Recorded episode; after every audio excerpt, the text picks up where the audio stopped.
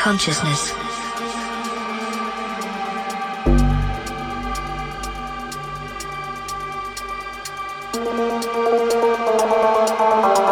Sentience of internal, external, or virtual existence.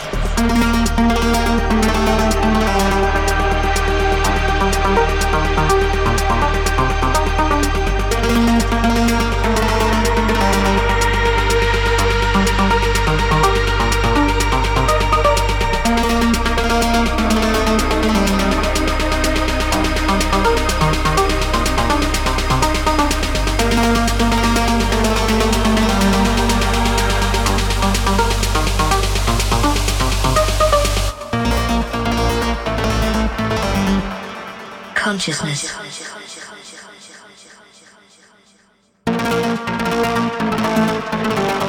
Sentience of internal, external, or virtual existence.